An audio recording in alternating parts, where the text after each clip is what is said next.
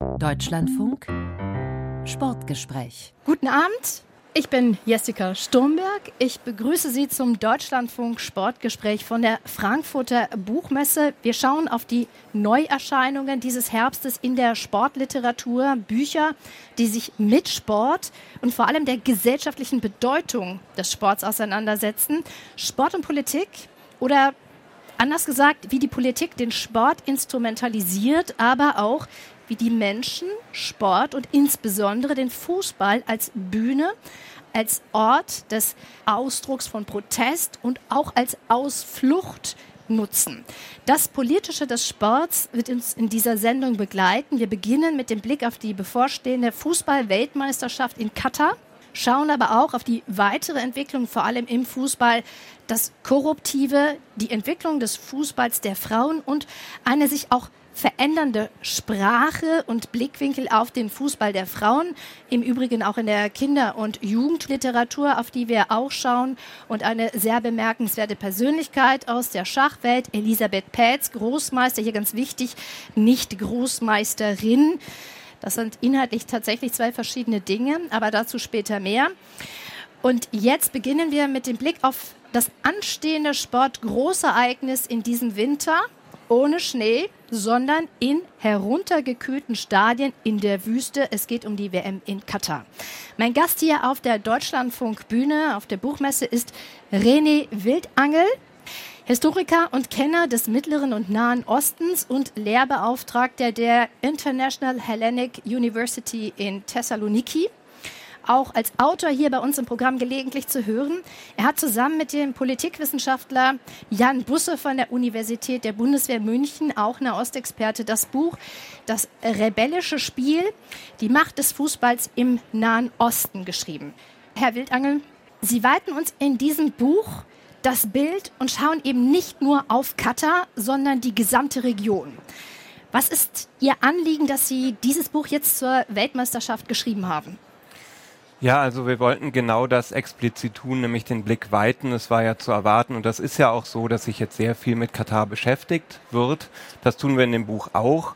Wir haben jetzt viel geredet über Korruption, die Vergabe dieser Weltmeisterschaft, über die Menschenrechtslage, insbesondere der Arbeitsmigrantinnen und Migranten, viele andere Themen. Die sind sehr wichtig, die haben wir auch in dem Buch verhandelt aber wir sind eben beide Wissenschaftler, Autoren, die auch lange in dieser Region gelebt haben, in verschiedenen Ländern und die aus eigener Erfahrung wissen, dass es große Begeisterung für den Fußball in der ganzen Region gibt. In Katar sieht das ja ein bisschen anders aus.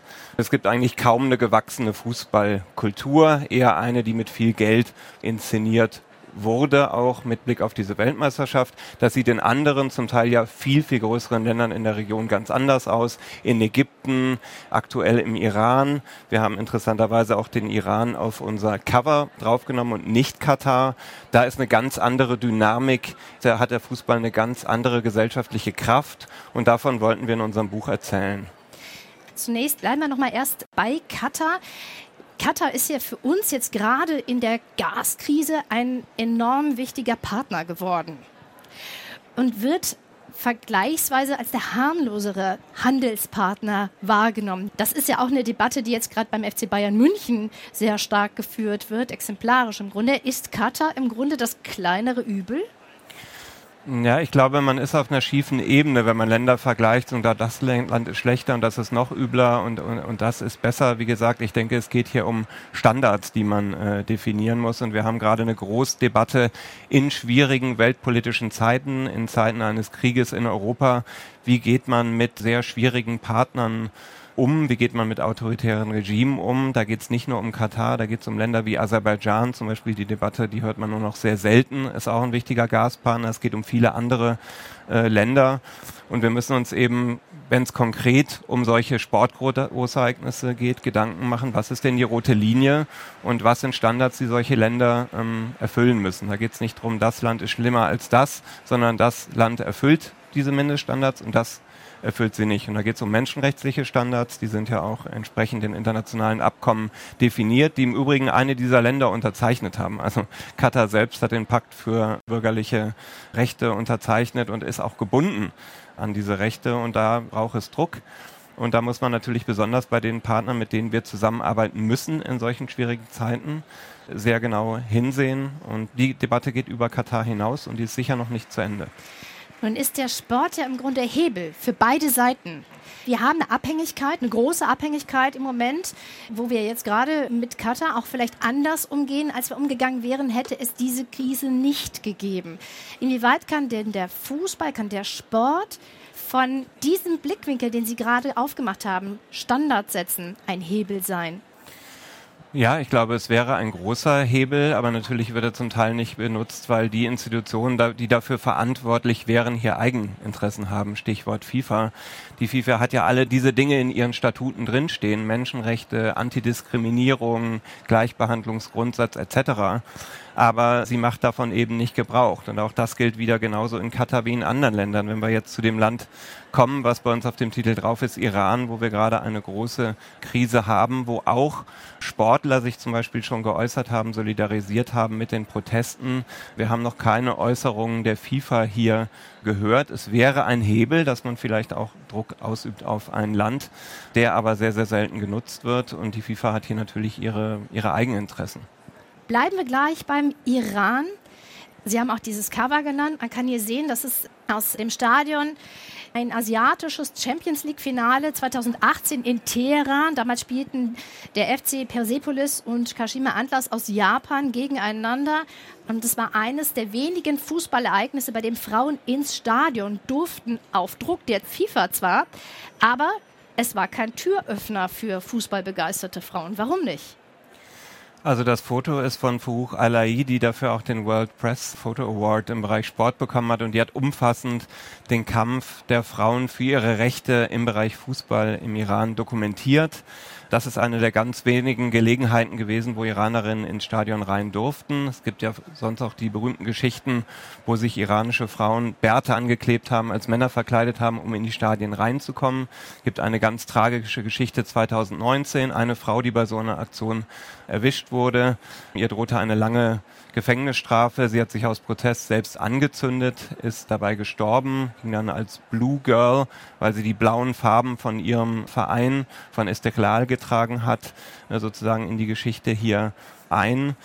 Aber die FIFA hat bei dem Thema, würde ich sagen, auch immer rumgeeiert. Wir haben zwar Statement, wo sie gesagt hat, ja, der Iran ist dazu verpflichtet, Frauen in die Stadien reinzulassen, Gleichbehandlung hier auszuüben, aber sie hat nicht wirklich Druck ausgeübt. Das heißt, man hat solche symbolischen Aktionen immer wieder gehabt, wo ein paar Frauen in die Stadien handverlesen rein durften und danach passierte wieder nichts und es war nicht möglich. Und das ist eben ein großes Problem. Es wäre ein Hebel gewesen, aber dieser Hebel wurde nicht genutzt. Und jetzt haben wir ja eigentlich wieder einen Hebel. Wir haben die bevorstehende Weltmeisterschaft. Iran ist dabei. Jetzt könnte die FIFA ja eigentlich hingehen und sagen, Moment mal, ihr könnt ausgeschlossen werden, wenn ihr so weitermacht. Das ist dann so ein Punkt, wo ich sagen würde, naja, da kann man auch sehr kontrovers drüber diskutieren und man wird wahrscheinlich im Iran auch unterschiedliche Meinungen dazu hören. Es gibt ja auch iranische Fußballer, die sich solidarisiert haben mit den Protesten. Ali Karimi, einer der bekanntesten Fußballer aus dem Iran, hat beim FC Bayern auch eine Weile gespielt. Der hat sich solidarisiert, musste fliehen, ist jetzt in den Vereinigten Emiraten. Sein Haus wurde konfisziert. Ali Dai, ehemals Hertha BSC und Bayern München, wurde sein Pass weggenommen, weil er sich solidarisiert hat. Der Fußball ist hier Teil dieser Proteste durchaus auch gewesen und ist es immer noch. Ich finde ja interessant, wie das Regime zum Fußball eigentlich sich verhält. Weil Fußball ist ja ein Ort, der durch seine Emotionalität ja auch für unkontrollierbare Situationen sorgt. Das haben wir ja auch immer wieder erlebt. Und es gibt im Iran eine unfassbar große Fußballleidenschaft. Die ist bei Frauen und bei Männern sehr, sehr groß. Also wie verhält sich eigentlich das Regime zum Fußball? Also dieses unkontrollierbare, volle Stadien, diese Dynamik, die man kennt, wenn man mal im Stadion äh, gewesen ist und Fußball ist ja immer politisch, ganz im Gegensatz zu dem, was uns die FIFA oder andere Funktionäre über Jahre auch erzählen wollten. Auch in Deutschland ist der Fußball sehr politisch und trägt gesellschaftliche Fragen und Debatten aus. Wenn man im Iran in die Geschichte guckt, da war der Fußball eigentlich ein Modernisierungsprojekt Insbesondere zur Schadzeit wurde er sehr stark gefördert. Das war auch eine Möglichkeit für dieses Regime damals, sich nach außen entsprechend zu verkaufen. Und ich würde sagen, der Islamischen Republik ist dieser Sport eigentlich seit 1979 deswegen auch suspekt gewesen. Es geht natürlich nur dann, solange man diesen Sport kontrollieren kann, mit den eigenen Wert- und Moralvorstellungen in, in dicke Anführungsstriche Passt das überhaupt gesetzt. zusammen? Ja? Genau, also das sind natürlich, ist es keine Moral, sondern das ist diese korrupte Moral dieser Regierung, die eben dann Geschlechtertrennung und Hijab und so weiter und so fort alles auf den Raum des Fußballs ausüben will. Es gab aber immer starke Widerstände in der iranischen Gesellschaft und die Iraner sind sehr stolz auf ihre Nationalmannschaft, weil diese Nationalmannschaft und der Fußball für sie, glaube ich, auch immer was anderes symbolisiert hat, nämlich Kontakt zur Welt, Teilnahme an Wettkämpfen, Reisen in die ganze Welt, ähm, Fankulturen, die wir aus anderen Ländern kennen. Also das ist so das, was für die Menschen so wichtig daran ist und warum er, glaube ich, dieser Regierung immer irgendwo suspekt war. Es wurde immer mit starken Repressionen, mit starker Kontrolle hier agiert. Und das hat man oft gesehen, wenn es große Siege gab der Iraner, wenn die Nationalmannschaft erfolgreich war, dann hatte das Regime immer Sorge vor dieser Unkontrollierbarkeit hat, weil sie auch in Proteste gemündet hat. Und deswegen diese massive Gewalt auch aktuell gegen jeden Fußballer, der sich äußert, selbst diese großen Namen, gegen Fußballerinnen, gegen Sportlerinnen, gegen eigentlich jeden, der im Moment sich mit den Protesten solidarisiert. In welche Gefahr begeben sich denn diejenigen, die sich mit den Protestierenden solidarisieren? Selber verhaftet zu werden, selber gefoltert zu werden, vielleicht auch zu sterben.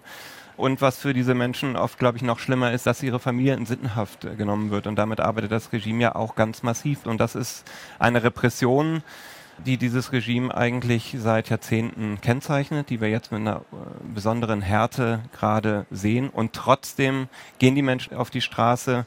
Also das Leiden unter dieser Unterdrückung ist so groß und der Freiheitsdrang ist so groß, dass man sagt, selbst unter den größten Verlusten, ähm, ich setze diese Zeichen, ich setze diese Symbole, ich solidarisiere mich oder ich gehe selber auf die Straße unter größten Gefahren fürs eigene Leben und für die, für die Leben der, der liebsten Menschen. Aber ich glaube, dass diese unglaubliche Energie, die man gerade erlebt, dieser unglaubliche Mut, dass der sich auf jeden Fall mittel- und langfristig durchsetzen wird. Natürlich ist zu hoffen, dass das nicht unter noch viel größeren Blutzoll und schlimmen Menschenrechtsverbrechen passieren wird. René Wildangel, Mitautor zusammen mit Jan Busse des Buchs Das rebellische Spiel, die Macht des Fußballs im Nahen Osten. Vielen Dank, dass Sie uns das näher gebracht haben. Es ist ein Buch, was zur Weltmeisterschaft erscheint, was sich nicht nur mit Katar beschäftigt, sondern eben mit der gesamten Region. Und wenn Sie sagen, die Region hätte eine WM verdient, wo hätte sie ähm, stattfinden sollen? Sagen wir mal, in diesem idealen Iran, post-Islamische Republik, das wäre ein, ein toller Ort in der Zukunft. Vielen herzlichen Dankeschön. Dank. Die wechselvolle Geschichte von Fußball und Politik im Iran zeigt sich ganz eindrucksvoll in den Jahren vor der Islamischen Revolution. Hier ein Auszug aus dem Buch. Ein wachsendes nationales Selbstbewusstsein ermöglicht durch vermehrte Erdöleinnahmen bewog den Iran zudem, sich Mitte der 1970er Jahre für die Ausrichtung der Olympischen Spiele zu bewerben. Vorbild war Japan, das diese 1964 in Tokio ausgerichtet hatte und zuvor, sozusagen als Vorbereitung, 1958 die Asienspiele. So wurde westlich von Teheran ein olympisches Dorf gebaut und das Hauptstadion nach dem Titel des Herrschers Ariamea Licht der Arier benannt. Hier fanden im Spätsommer 1974 die siebten Asienspiele statt, in deren Fußballfinale sich am 15. September wieder Iran und Israel gegenüberstanden und wieder gewannen die Iraner dank eines israelischen Eigentors. Diese Asienspiele waren ein voller Erfolg. Aber die zunehmenden Spannungen vor der Revolution von 1979 führten dazu, dass Iran 1977 seine Bewerbung für 1984 zurückzog und so Los Angeles Ausrichter der Olympischen Spiele wurde. Der iranische Fußball konnte unterdessen international weiterhin Erfolge vorweisen. Sowohl 1972 als auch 1976 errang man erneut die Asienmeisterschaft und Kambis Atabay wurde 1976 Präsident der Asiatischen Fußballkonföderation AFC, ein Amt, das er bis 1979 innehatte. 1977 schaffte die Nationalmannschaft gar die Qualifikation für die Weltmeisterschaft in Argentinien im Folgejahr, schied dort dann aber schon in der ersten Runde aus. Auf nationaler Ebene äußerte sich das Fußballfieber insbesondere in der Rivalität zwischen den beiden Teheraner Clubs Persepolis und Taj, Krone, die wegen ihrer Trikots gerne rote und blaue genannt wurden. Passend zum königlich anmutenden Namen galt Taj als regimenah. Kronprinz Reza war bekennender Fan. Persepolis war im Volk beliebter und gewann häufiger den Tacht-e-Jamshid-Pokal. Anfang der 1970er Jahre begannen vereinzelt auch Frauenfußball zu spielen und beide Clubs stellten Frauenteams auf. 1972 war die Frauenmannschaft von Persepolis übrigens abgebildet in der Zeitschrift Kajan Sports. Damals hatte der Deutsche Fußballbund auch gerade erst das Verbot von Frauenabteilungen in den DFB-Vereinen aufgehoben. Die außenpolitischen Ziele des Emirats Katar, die WM auszutragen und damit ein wichtiges Netzwerk auszubauen, die sind genannt. Längst nutzen auch andere arabische Länder den Sport und insbesondere den Fußball für ihre Zwecke. So hat Abu Dhabi unglaubliche Summen in den Fußball investiert, darunter in den aktuellen Meister der englischen Premier League, Manchester City. Trotzdem hat es lange gebraucht, bis Man City mit dem vielen Geld auch erfolgreich wurde. In einem Zeitraum über 14 Jahre flossen insgesamt mehrere Milliarden Pfund in den Club. Tobias Escher hat sich in seinem Buch Was Teams erfolgreich macht mehrere Vereine angeschaut, was deren Erfolgsformeln sind, auch welche, die nicht durch arabisches Geld finanziert wurden. Aber jetzt mal mit dem Fokus auf Manchester City. Warum hat es da so lange gedauert, bis sich der Erfolg eingestellt hat? Abu Dhabi hat 2008 über eine Investmentgesellschaft Manchester City übernommen. Damals relativ kurzfristig auch dieses Investment gestartet und man hatte eigentlich wenig Erfahrung im Bereich des Fußballs. Man hat einfach einen Verein gesucht mit langer Tradition, hat den dann in Manchester mit City gefunden, hat dann auch relativ gute Beziehungen aufgebaut zur Stadt und da hat da auch dann viel Geld rein investiert. Aber man, anfangs wusste man gar nicht, wie man einen Fußballclub zu leiten hat. Man hat viele Spieler verpflichtet, große Stars. Man hat am Ende vier oder fünf großartige Stürmer im Kader, aber Fußball ist ein Mannschaftssport und ähm, nicht immer sind die großen Stars auch die beste Summe nachher, wenn man eine Mannschaft haben möchte. Und da musste man sehr lange Lernprozess gehen, wie man überhaupt so richtig auf dem Transfermarkt agiert, wie man ein Trainingszentrum baut. Das hat mehrere Jahre gedauert, bis man dann überhaupt in England zur Spitze aufschließen konnte. Wie sehr hat denn das Geld, das Abu Dhabi Manchester City auch verändert? Manchester City ist nicht mehr wieder zu erkennen von dem, was sie vor dem Investment aus Abu Dhabi waren.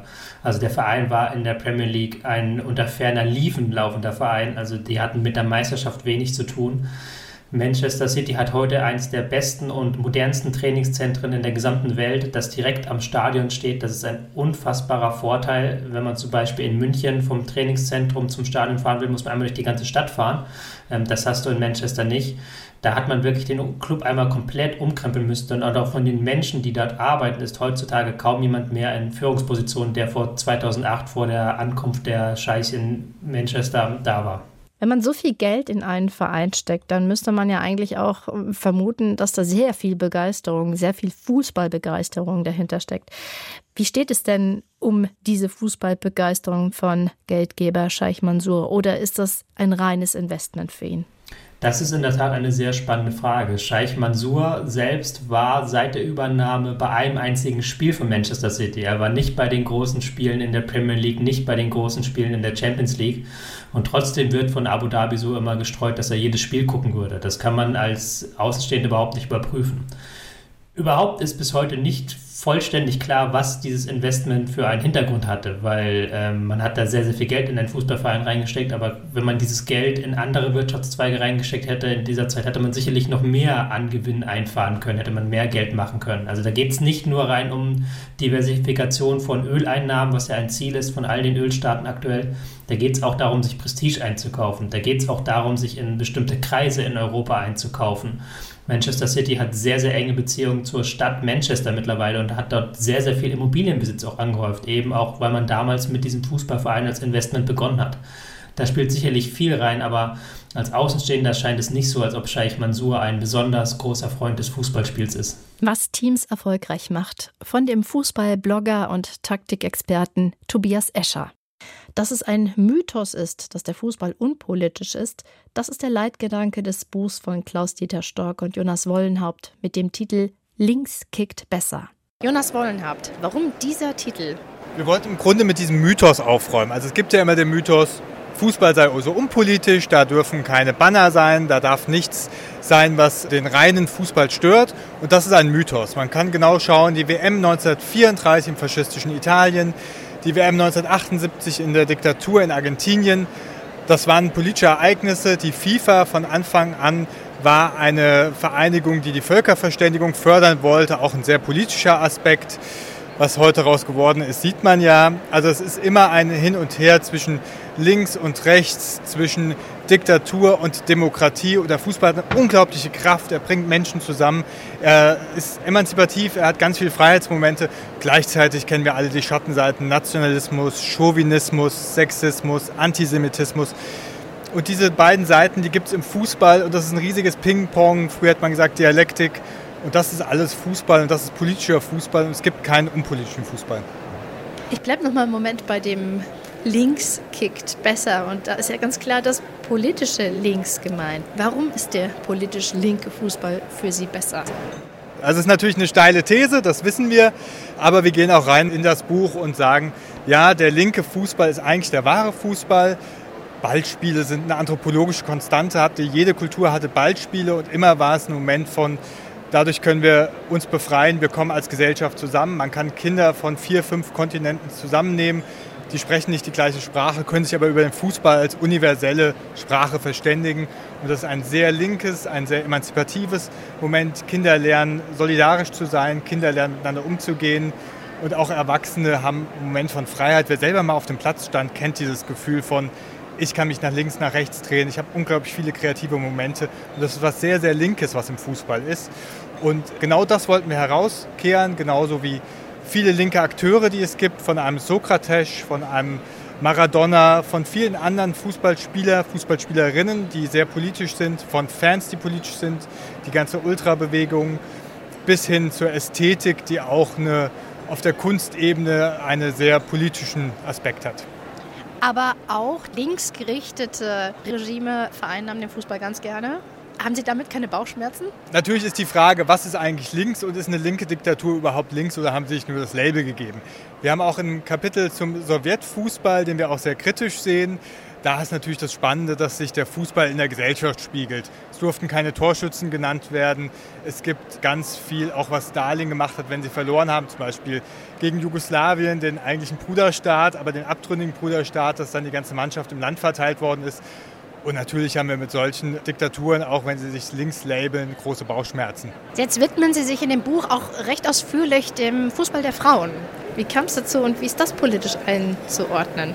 Wir haben zum Frauenfußball, also wir haben großflächig recherchiert, wo sind die Spezifika des linken Fußballs und haben sie dann beim Frauenfußball gefunden. Das Kapitel hat mich selber beim Recherchieren am meisten überrascht. Also war wirklich mindblowing, was es für eine unglaublich alte und spannende Geschichte des Widerstands gibt im Fußball von Frauen. Das ist teilweise militant gewesen, als man bei Arsenal London bzw. dem Vorgängerverein das Stadion in die Luft gesprengt hat. Das ist aber auch einfach nur Frauen, die gesagt haben, wir gehen auf den Platz und zeigen es den Männern, dass wir es genauso können, dass wir genauso emanzipiert sind und dass wir Fußball spielen können. Es ist begleitet worden von viel Spott. Man hat auch gesagt, na, Frauen das beeinträchtigt die Gebärfähigkeit, das macht unattraktiv. Das sind Argumente, die gab es in England, in Deutschland, überall. Und es gab auch eine Zeit, da war der Frauenfußball größer als der Männerfußball nach dem Ersten Weltkrieg. Also da ist ganz viel, was da drin steckt, was man sich angucken muss. Eine Geschichte, die sehr unbekannt ist. Und ich hoffe, dass sie ein bisschen breitere Öffentlichkeit bekommt, weil das so eine wichtige und spannende Geschichte ist. Jonas Wollenhaupt und Klaus-Dieter Stork und ihr Buch Links kickt besser, der Mythos vom unpolitischen Fußball. In einem Auszug hören wir eine der vielen Analysen und Geschichten zum Politischen im Fußball. Hier geht es um Fußballlegende Sokrates und die Umwälzungen des Fußballs in Brasilien der 80er Jahre. Enteignet den Club. Während der Fußball in den 80er Jahren immer professioneller, hierarchischer und immer mehr zur Ware wurde, gab es eine kleine, widerständige Gruppe, die sich dem Trend entgegenstellte. Angeführt wurde die Bewegung von politisch aktiven Spielern wie Sokrates, Wladimir, Birubiru, Semaria, Casagrande und Zenon.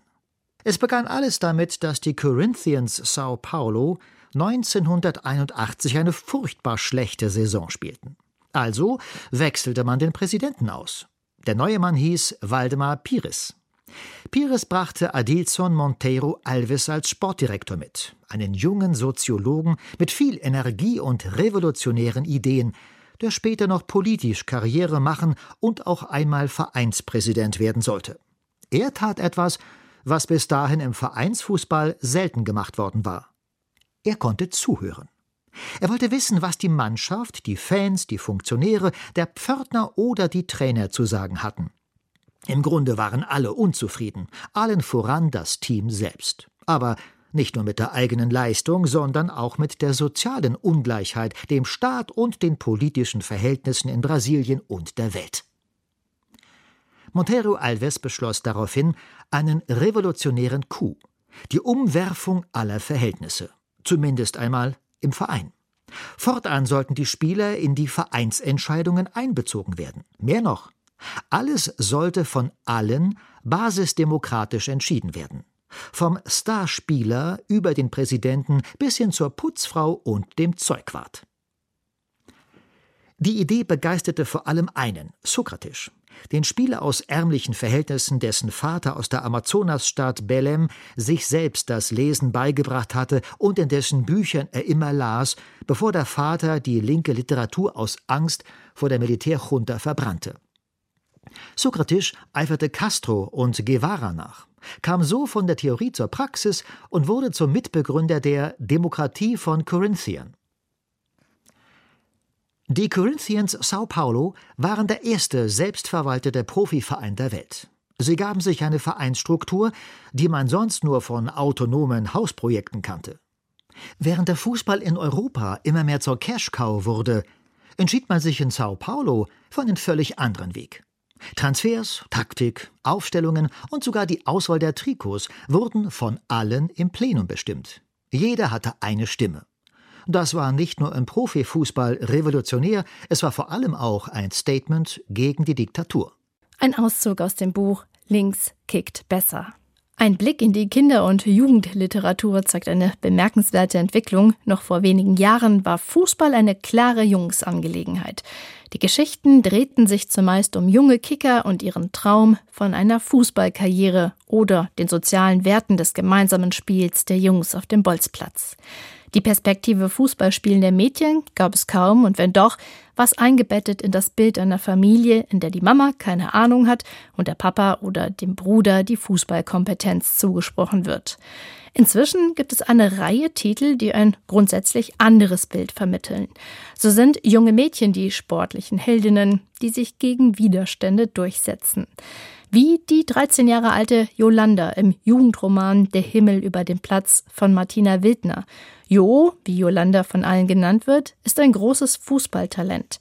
Der Verband hat ihr geraten, sich in einer jungen Mannschaft weiterzuentwickeln, also wird gewechselt. Aber der Weg ist steinig, sie wird bei den Jungs von Blau-Weiß keineswegs mit offenen Armen aufgenommen und die Ambitionen ihres ehrgeizigen Vaters sind nicht gerade hilfreich. Manches Mal sehen sie sich zurück zu ihrem Mädchenteam. Autorin Martina Wildner gelingt in dem Jugendroman, die Charaktere und ihr Umfeld so zu zeichnen, dass sich junge Leserinnen und Leser sehr gut einfüllen können in die Lebenswelt der Teenagerin, die aus noch mehr besteht als Fußball natürlich. Und ausgerechnet der verhasste Nachbar entpuppt sich dann als großer Motivator. Der Himmel über dem Platz ist zudem ein realistisches Bild von den oftmals sehr überhitzten Diskussionen an den Spielfeldrändern. Der Jumbo Verlag hat mehrere Titel mit fußballbegeisterten Mädchen als Hörbücher produziert, darunter Zwillinge im Doppelpass von Hubert Schirneck. Nicht Ulf, sondern seine Zwillingsschwester Kati ist diejenige, die alle mitreißt, als sie im städtischen Fußballturnier gegen die vierten Klassen der anderen Schulen antreten. Die Hoffnungen sind allerdings nicht sehr groß. Ulf ist kein großes Talent, muss ins Tor und ist ganz und gar entmutigt nach der 0 zu 9 Klatsche gegen die 4a. Alle hatten Angst vor meiner Schwester. Ich dagegen hatte eher Angst davor, wieder 0 zu 9 zu verlieren. Endlich war Halbzeit. Es gab etwas zu trinken und Kathi dachte sich eine neue taktische Variante aus. Zwei Spieler von uns sollten ab jetzt Benjamin in die Zange nehmen. Ihr bleibt immer ganz dicht an ihm dran, sagte Kathi. Seht ihm ins Gesicht, tretet ihm meinetwegen auf die Füße, selbst wenn er aufs Klo geht, weicht er ihm nicht von der Seite. Wir lachten natürlich. Aber Kathi lachte nicht, sie meinte das völlig ernst. Die Taktik funktionierte sehr gut. Benjamin war total verwirrt und ratlos, weil die beiden von uns an ihm dranhingen wie Kletten. Als er dann doch mal an den Ball kam, konnte er nur einen Rückpass zum Torwart machen. Das Problem, der stand in diesem Moment gar nicht im Tor. Er stand daneben und machte mit seinem Handy ein Selfie mit dem Publikum im Hintergrund. Und so rollte der Ball in sein Tor. Nur noch drei zu eins. Es war also unser Glück, dass der Torwart sehr eitel war. Zwillinge im Doppelpass, gelesen von Rufus Beck. Dass eine Fußballerin in einer Reihe steht mit John Lennon, Marie Curie oder Pelé, das ist auch Ausdruck von Anerkennung fußballerischer Leistung. Diese Ehre wird nun Weltfußballerin Megan Rapinoe zuteil in der Reihe Little People, Big Dreams. Eine Reihe aus dem Inselverlag, die Lebensgeschichten beeindruckender Persönlichkeiten in Bilderbüchern skizziert.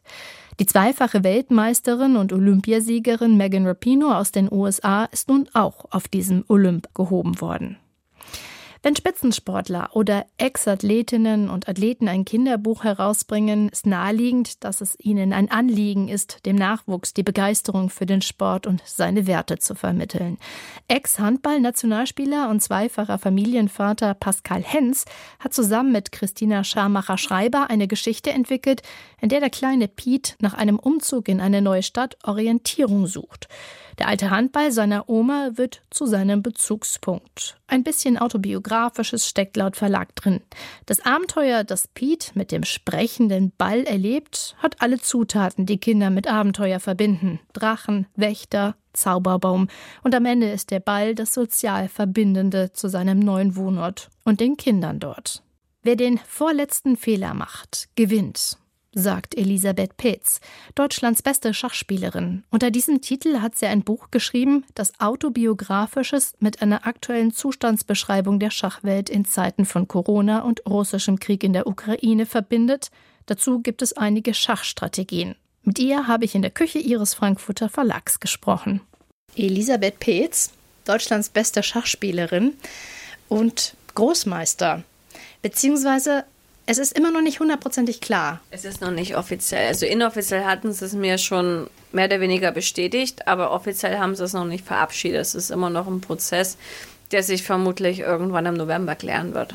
Sie sind Deutschlands beste Schachspielerin. Wie viel tun Sie dafür? Wie viel Training ist dafür erforderlich? Also ich habe früher in der Kindheit natürlich sehr, sehr viel gespielt und mein Vater hat sich darum gekümmert, dass wir eine sehr gute Ausbildung bekommen haben und letztendlich ist es auch sein Verdienst, dass ich deutsche Nummer eins geworden bin mit 17, weil ich durch ihn sehr gutes Training und eine sehr gute Förderung bekommen habe und alle meine weiblichen Kollegen in Deutschland hatten nicht das Glück, dass sie einen Großmeister als Vater bekommen hatten oder dass sie so ein intensives Training bekommen haben.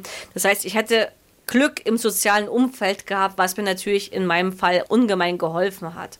Sie schreiben auch, dass der Springer Ihre Lieblingsfigur ist, weil Sie sich gut mit dem Springer identifizieren können. Warum?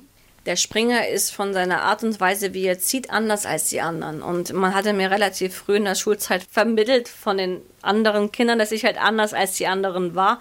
Ich habe die Hemden meines Vaters am liebsten getragen und klar, ich bin dadurch relativ schnell zum Außenseiter geworden, aber ich war immer davon überzeugt, mein eigenes Ding zu machen. Und wahrscheinlich hat mich das auch am Springer so am meisten fasziniert, weil der Springer sein ganz eigenes Ding gemacht hatte. Der konnte halt springen und die anderen Figuren konnten es nicht. Ein großes Thema in der Schachwelt, immer wenn es dazu kommt, Männer und Frauen zu vergleichen, das thematisieren sie ja auch im Buch. Dann wird die Frage gestellt, ja, warum sind es denn zehnmal mehr Männer? Also das Verhältnis 1 zu 10. Und Sie widmen in Ihrem Buch dem auch recht viele Zeilen. Wie wichtig ist Ihnen zu zeigen, denn Frauen sind nicht dümmer als die anderen. Ähm, dümmer als die Männer. Ja, genau. Mir ist es halt ganz wichtig, hier zu erklären, dass es nichts mit Intelligenz zu tun hat. Oder dass selbst die Statistik von 90 zu 10 nichts mit Intelligenz oder in irgendeiner Hinsicht in Verbindung steht, sondern einfach, man hat rausgefunden in der Kindheit bereits, dass zum Beispiel junge Mädchen ganz stark auf Signalfarben anspringen, wie Rot, Rosa, Lila. Und Jungs brauchten diese Signalfarben nicht, um irgendwas Neues zu entdecken. Und so kann ich mir zum Beispiel vorstellen, ich weiß es nicht, dass wenn du zu Hause irgendwo aus einer Kiste ein Schachbrett ausgräbst und dir das anguckst, dann ist das für einen Jungen wahrscheinlich faszinierender als für ein Mädchen, weil eben das Schachbrett keine Signalfarben hat. Das heißt, in den meisten Haushalten glaube ich sogar, dass wenn das Mädchen nicht durch den Opa, die Oma oder durch die Eltern mit Schach in Verbindung gebracht wird oder damit wirklich konfrontiert wird, wird es von sich aus gar nicht eine Begeisterung und eine Faszination darin sehen.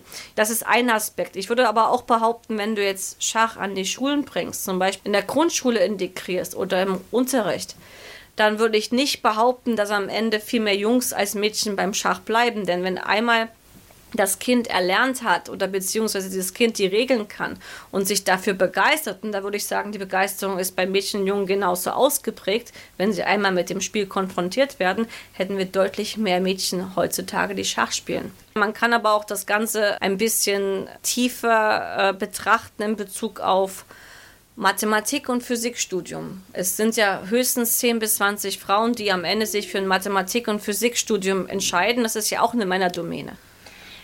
Konkrete Auswirkungen hat der russische Krieg in der Ukraine für Sie, nämlich Sie können nicht mehr in der Konstellation spielen, in der Sie vorher gespielt haben. Das beschreiben Sie auch ausführlich.